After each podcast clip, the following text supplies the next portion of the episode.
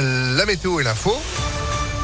Et c'est avec Sandrine Ollier. Bonjour Sandrine. Bonjour Phil, bonjour à tous. À la une, on est à terre et en colère. C'est la réaction de la lyonnaise Blandine Brière, la sœur de Benjamin Brière, condamnée hier à 8 ans et 8 mois de prison pour espionnage et propagande contre le régime en Iran. Ce touriste français de 36 ans est détenu depuis plus d'un an et demi pour avoir pris des photos de zones interdites avec un drone de loisirs dans un parc naturel. Il est en grève de la faim depuis un mois et sa famille est révoltée.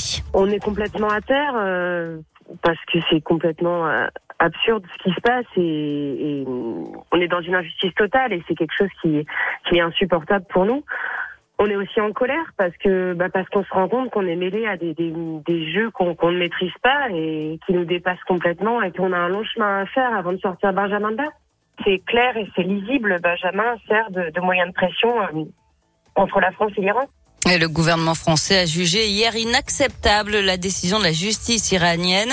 Benjamin Brière va faire appel. Une pétition de soutien rassemble actuellement plus de 53 000 signatures.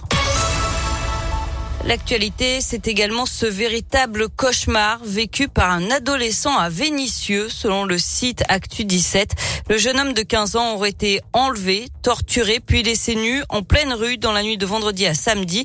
La victime serait connue des services de police. Une enquête a été ouverte. Une manifestation des salariés d'EDF ce matin devant la centrale du budget à Vona. Ils étaient environ 200 selon les syndicats.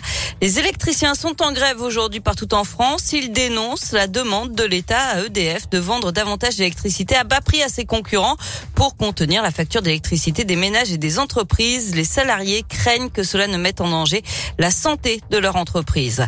De nouvelles opérations de vaccination contre le Covid dans la métropole de Lyon. Ce matin, c'était pour les 5-11 ans avec ou sans rendez-vous à l'OL Stadium. L'opération sera reconduite mercredi prochain.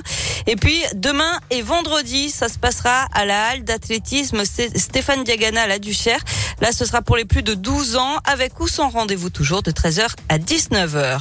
Un rappel, en vigilance orange pollution. Il vous faut donc une vignette critère comprise entre 0 et 3 pour circuler à Lyon, Caluire et Villeurbanne et dans de nombreuses villes du Nord-Isère et notamment Vienne. Et puis les obsèques aujourd'hui d'un gendarme de Dardilly. Il est décédé d'une crise cardiaque alors qu'il était en service dans sa caserne. Il avait 53 ans et totalisé plus de 30 ans de carrière. Ces obsèques ont eu lieu ce matin à Satonécan.